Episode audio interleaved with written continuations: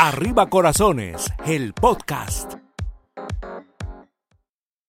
Bueno, pues ya estamos en Arriba Corazones, el podcast, y hoy con una gran personalidad que póngase muy listo, porque vamos a tener de veras este hombre excelente, tenaz, firme, emprendedor, qué barbaridad. Él es nada más y nada menos que el director y fundador del Dr. George, Podólogos Profesionales. Él es el doctor Jorge Hernández. ¿Cómo está, doctor? Me sí, muy bien, a tus órdenes. Gracias por acompañarnos. Pues muchas gracias. Por recibirnos en esta clínica tan hermosa. Estoy sorprendida, doctor. Bueno, pues aquí está a tus órdenes. Una de las cosas que nosotros procuramos es poder tener la mejor atención en toda América Latina. Y si tú te fijas, pues aquí tenemos un área donde contamos con todas las áreas de atención al pie, desde la recepción, atención primaria, atención al pie de riesgo, área de rehabilitación, nuestro laboratorio de rayos X, área de evaluación de biomecánica. Ahorita estamos dando un curso internacional con el profesor Euler de España. Eh, tenemos especialistas, eh, tenemos nuestros psicólogos, tenemos nuestros podiatras, tenemos nuestros médicos urgenciólogos como estos servidores, cirujanos plásticos, en fin, ortopedistas, un, todo un equipo. Bueno, ya que nos dio a conocer parte de lo que es la clínica que tiene muchísimos años, porque usted fue uno de mis principales patrocinadores y sigue siendo en Arriba Corazones, hoy en Arriba Corazones el podcast, vamos a platicar de usted. A ver, díganos, ¿qué lo motivó ser doctor e irse a llevar a cabo esta gran labor de los pies como podólogo? ¿Desde cuándo data eso? Platíquenos de usted, de su niñez, en fin. Bueno, un tío abuelo, médico, los dos hermanos de mi padre, médicos y cirujanos. Este, mi padrino de bautismo, un, gran cirujano, el doctor Mora Fernández, eh, también eh, cirujano mm, que manejaba todas las urgencias en el hospital civil, director de la Cruz Roja Mexicana durante muchos años. Mi padrino de confirmación, todos ellos médicos tener 12 primos médicos, ah, tres hermanas médicos. Y bueno, pues mis hijos, tú sabes que dos son médicos cirujanos. Eh, tener aparte, pues ahorita ya cuatro sobrinos médicos especialistas, pues es pues una área que a mí me llamaba mucho cuando iba sobre todo con una tía que, que era la secretaria de ese que fue mi padrino de bautismo, el doctor Mora, que era director de la Cruz Verde, antes de estar en Cruz Roja. Yo veía al médico como o sea, muy grande, algo que me gustaba. Y en las primeras de cuenta me peleaban mis hermanas porque les operaba sus muñecas. ah, qué barbaridad. no había muñeca que me operara, solo una la descabecé y no la pude volver a armar. O sea, empezó a practicar desde chico con las muñecas de las hermanas. De las hermanas. Qué barbaridad. ¿Qué sentía a la hora que las operaba, que las checaba, que les quitaba todo, pues? Sí, era una gran emoción. Era ya sentir lo que te va llamando la sangre. Y mi padre, ingeniero en electrónica, yo soy ingeniero en electrónica, pues siento que si no hubiera entrado a medicina, ingeniero hubiera sido, pero luché por hacerlo en prepa en aquel tiempo pues ya empezaban los promedios, fui el segundo mejor promedio de toda la Universidad de Guadalajara y con ese promedio yo ingresé en la Facultad de Medicina. O sea, desde chiquito le llamó la atención la medicina, entonces. Desde pequeño. ¿Desde qué edad? bueno, pues yo recuerdo a los seis años, eh, la primera, mi primera imagen es una tía médico que está dando su consulta y me dice, ven, ven para acá y estaba con las enfermeras y me ha dado una desvestida ahí que ya no me quería acercar con mi techo porque me agarró de modelo para explicar todo, lo que el cuerpo humano eh, exactamente entonces pues todo eso me, me, llamaba la atención ver a mis tíos que ahí con mis abuelos que yo asiste mucho y con ellos tenían su consultorio y daban la consulta en fin decía yo quiero ser así quiero ser así y de ahí entonces entró a sus estudios, eligió la carrera de médico y después la especialidad. Entré a mis estudios, estaba dando mi carrera, a la vez me dediqué a dar clases. Este, nunca me gustó depender de mis padres y eh, daba clases, se abren las médico-biológicas, Mi primer nombramiento es de 1974 por García de Quevedo en la universidad, ya como maestro de preparatoria. Y bueno, pues eh, a la par tenía la afición de la electrónica. Mi primer libro de electrónica lo hice en la secundaria 2 para un maestro. Mi segundo libro lo hice en la eh, escuela preparatoria número 3. Eh, y ya después mi primer ponencia a nivel internacional la presento en China con el área de electrónica también, electrocelulipólisis y creo un aparato de electroacupuntura. Qué barbaridad. Y ahí siguió. Y entonces tomó la especialidad. Entonces, bueno, pues ya la idea era hacer mi especialidad y lo primero que me llamaba era la cirugía reconstructiva. Yo quería ser cirujano reconstructor. Para eso, pues me dicen, a ver, eh, ¿qué es lo que tienes que hacer? Ella me dice en aquel tiempo el maestro Guerrero Santos, que era el encargado de esa, que fue una persona que iba con mi padre, igual que el maestro Barbarrubio, que me abrazaron de pequeño, en fin. ¿Los dermatólogos? Sí, y entonces eh, ya me dice, mira, ten una residencia, y entonces entro a hacer una residencia en cirugía, termino el primer año, y ya cuando me iba a ir, pues como que me llamó mucho la atención urgencias médico-quirúrgicas porque se manejaba traumatología, ortopedia, tenía combinación de todo aquello. Y más que nada tenía una espinita ahí porque me empezó a, empecé a manejar acupuntura, al grado que llegué a estar en la Universidad de Beijing, presenté mis estudios, fui reconocido y después fui mm, invitado a formar parte de un comité especial ahí en China. Volví a llevar mis estudios y bueno, pues eh, estaba quería calificar a ver si es cierto que manejaba la acupuntura. Entonces empiezan mis tíos a decirme, mira nomás, andas por las alternativas, en fin. Bueno, pues ando por las alternativas, pero estoy haciendo mi especialidad. Y yo creo que ya no me dijeron nada cuando les llevé mi documento y fui el mejor promedio quirúrgico del estado. Pues felicidades, doctor, porque muy buenos padrinos. Sí. Y entonces pues ya, ya, ya terminé ahí manejando esa área de cirugía, que en un principio pues era igual mi abdomen, manejaba mis vesículas, mi apéndice, pero como fue una área de urgencias, me metí un poquito a cuello, seguí haciendo un poquito de cosas estéticas, hasta que la vida me fue manejando con la necesidad de todo esto de manejar la nutrición y me toca formar la primera asociación jalisciense de nutrición y el primer colegio de nutrición aquí en el estado conjunto a mis maestros hasta que terminé mi máximo de ello es ya como aparte del colegio participo en México en la formación de la norma oficial mexicana para el manejo de la obesidad la cual pues, me tocó en un momento de proponerla llevarla a cabo con la doctora Georgina que era la encargada de regulación sanitaria en México hacemos esa norma y para mí un placer me estar alternando con el doctor Héctor Gómez Vidrio, endocrinólogo, nutriólogo, que estaba, que también me conoció desde pequeño.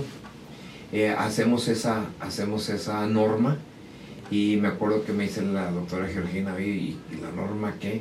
dije, no, pues uh, qué bueno, ya, ya está, ¿por qué no la viene, la, la, la viene a dar en Guadalajara? dice, sí, y la voy a dar a conocer. No nos querían mucho algunos endocrinos, porque manejábamos nutrición clínica, habíamos hablado con el rector, y entonces le decimos, bueno, ¿y qué tal que, le conseguimos el auditorio Carlos Ramírez la ¿Estás seguro? Sí. Hablamos con el rector y nos dice el rector del curso, oye, pero son 800 gentes. Bueno, pues, ¿qué tiene? El día que se hizo la norma, pues teníamos más de 900 gentes, la participación era abrumadora estaba don Héctor Fernández Varela, el que formó con Ahmed, a quien operé y le mando saludos, uno de los máximos en México.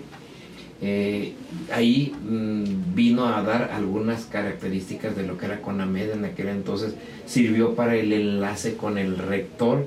Y en esas vías me acuerdo que nos dice el, nos dice el rector, oigan, ¿y por qué no han entrado a la Asociación Médica de Jalisco? ¿Qué les pasa? Es el maestro, pues es que estos no quieren de repente a la semana siguiente el, colegio de nutrición ya estaba, aunque me tocó formarlo, nunca quise ostentar ni ser el primer presidente.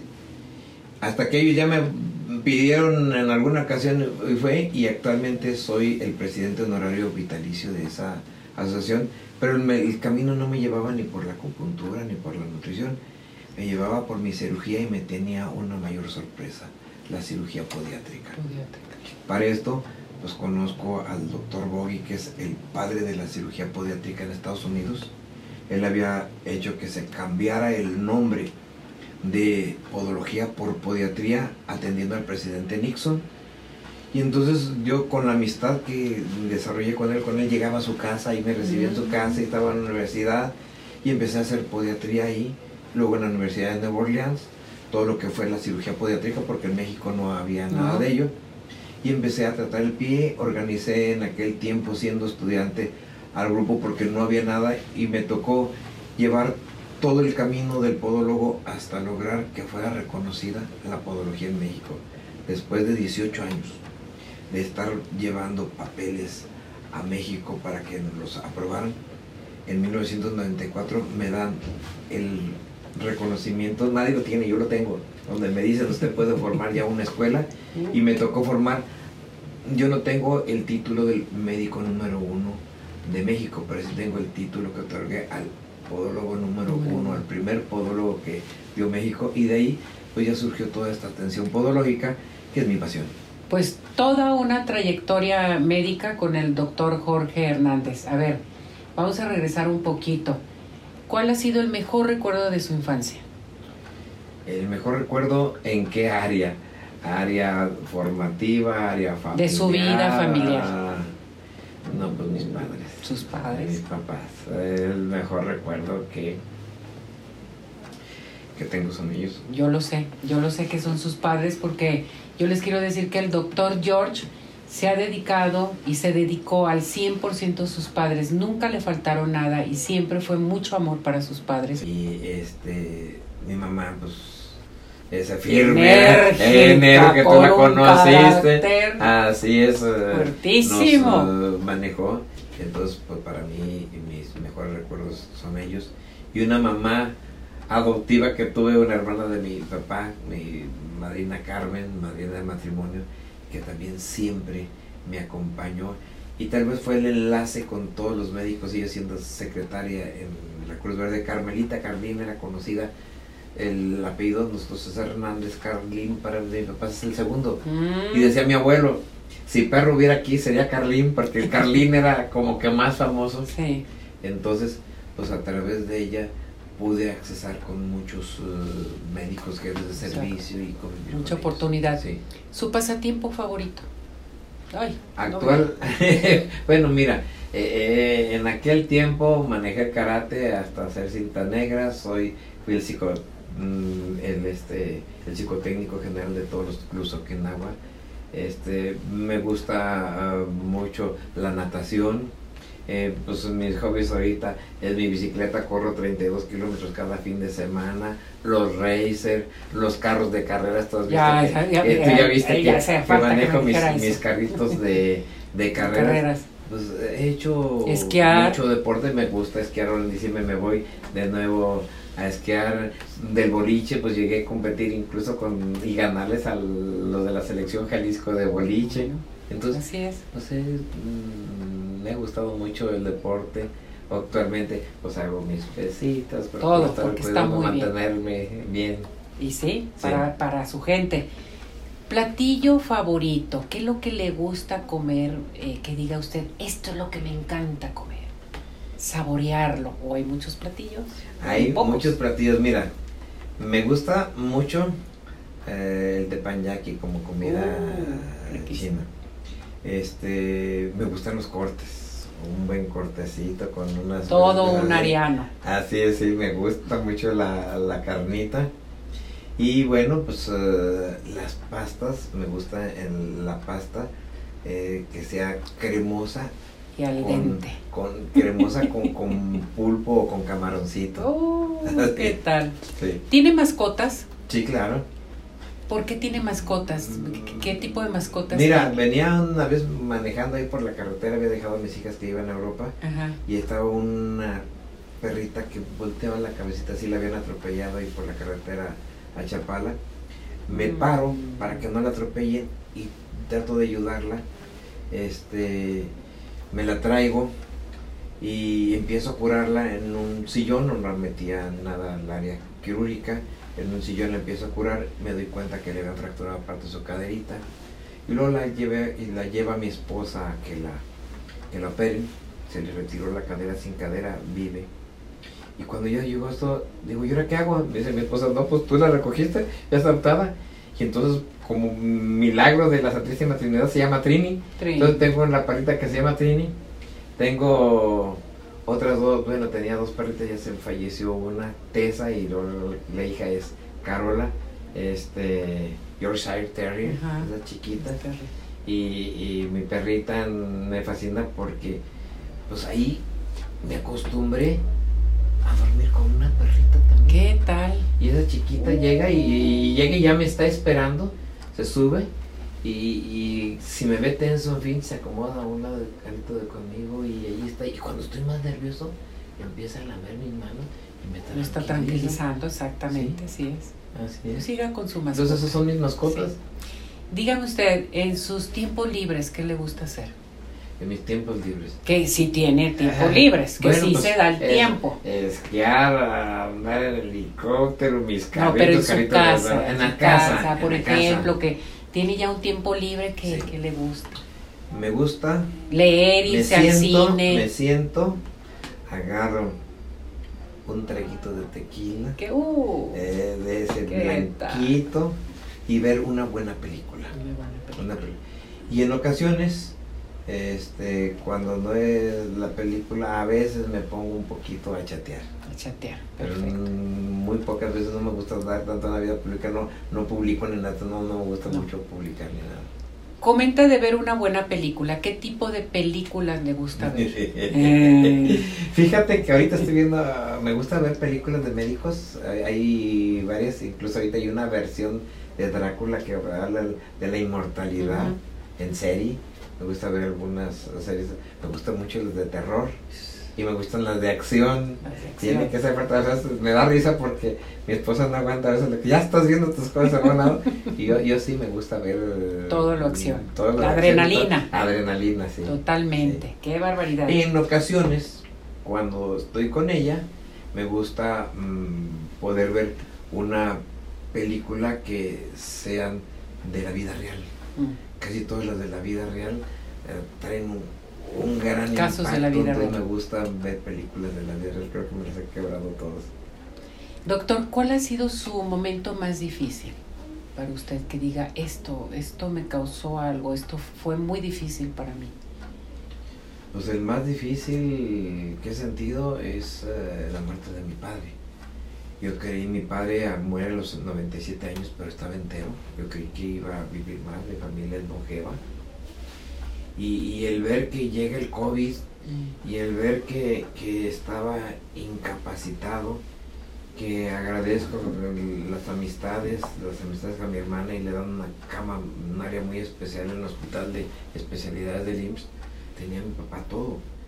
Eh, yo había tenido una cirugía, no debía de acercarme mucho en, en ese momento, tenía que estar presente porque se ocupaba una autorización y nadie iba. Voy y ella me contagia Se también de contagió. COVID. Y el saber que mi padre estaba falleciendo el 25 de diciembre, fíjate lo que me llega de niñito Dios, en 25 de diciembre él estaba falleciendo y yo no podía moverme porque yo estaba eh, con problemas de COVID en un cuarto ahí Aislado. Aislado, sí. Ujú. Entonces fue para mí un momento mucho, muy difícil de impotencia, de sentía eso. Eso me llevó a que había noches que, que me despertaba y, y escribía y volvía a dormir, lloraba y me despertaba hasta que le compuse una canción y se la canté y me tranquilicé. Qué bueno, doctor. Eso nos da mucho gusto. Doctor, el mejor día de su vida. Yo te puedo decir que fue cuando yo me casé. Cuando se casó.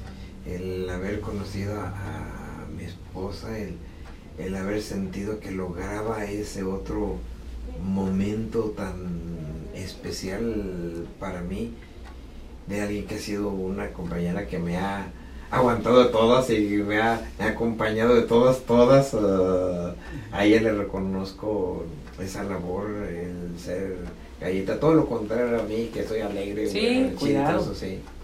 Felicidades a la huerta. Sí, sí, felicidades, a la güerita.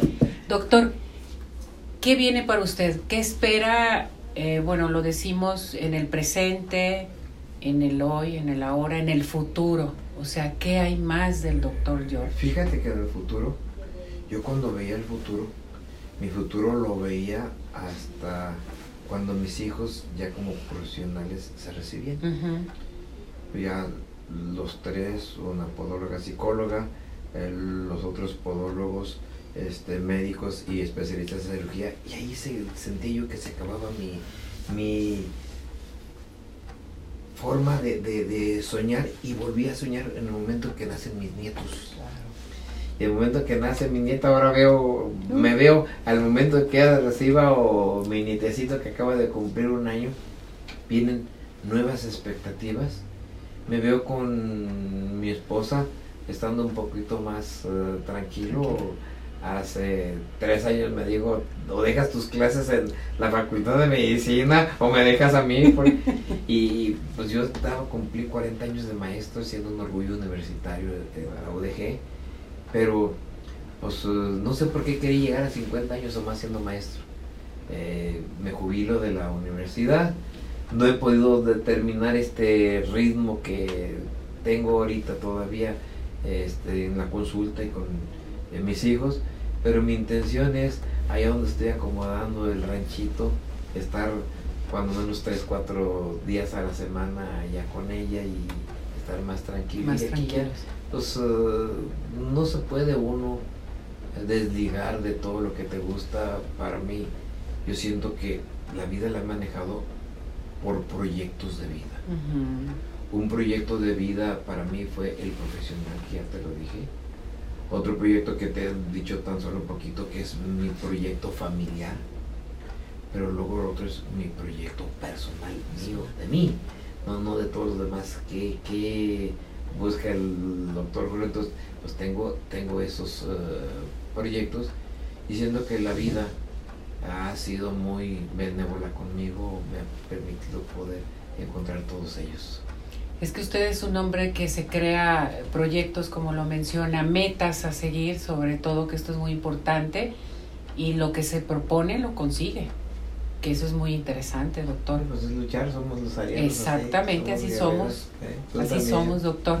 Qué bueno, me da mucho gusto, doctor, que nos eh, regale estos momentos, parte de su vida, que lo conozca nuestro público en este Arriba Corazones, el podcast, porque es importante saber con quién acudimos, con un gran médico, un gran hombre, un gran padre, un gran esposo y gracias, gracias por recibirnos en esta gran clínica. Y te diría que tengo, he hecho otro proyecto, que es el proyecto con la sociedad.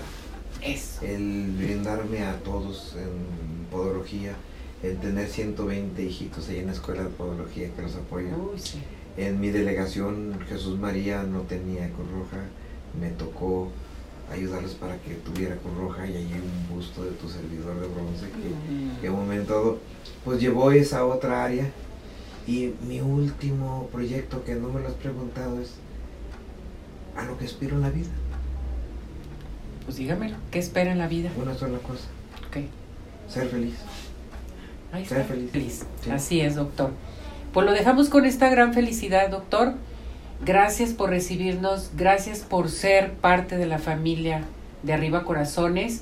Un gran apoyo que hemos recibido por parte de él muchos años, demasiados años. Él ha querido 100% en el programa, en la trayectoria de Arriba Corazones. Y yo te diría, ya para terminar, que en la vida existe, en ese ser feliz, un objetivo, que es el ser humano y encontrar las personas. Y te encontré. Nos encontramos, doctor. Nos encontramos y eso es bien importante. Usted sabe que nosotros lo queremos. Arriba Corazones ha sido mi programa. ¿Es su programa? Tú lo sabes, que lo quiero, he estado y no lo quiero dejar. Y donde pues eso me ha permitido igual, eh, como junto contigo, tener esa otra partecita que son los amigos. Uno vive la vida con los amigos. No, no puede ser solo y eso es lo que uno busca y parte de esa felicidad es lo que estamos haciendo, lo que compartimos y hacemos. Exactamente. mutuamente y seguimos adelante, doctor. Gracias por darnos todo esto. Gracias, lo Gracias, queremos sí. mucho. Gracias por ser este hombre esencial y arriba corazones. Ah, Sí, claro que sí. ¿O no? Sí. Y cantamos el WhatsApp. Sí, claro. A la una. A las dos. A las 2 y a las 3. 17 400 906. 17 400 906. 17 400 906. ¿Cómo? Seis. 6. Con esto nos vamos. Claro Gracias, sí. doctor.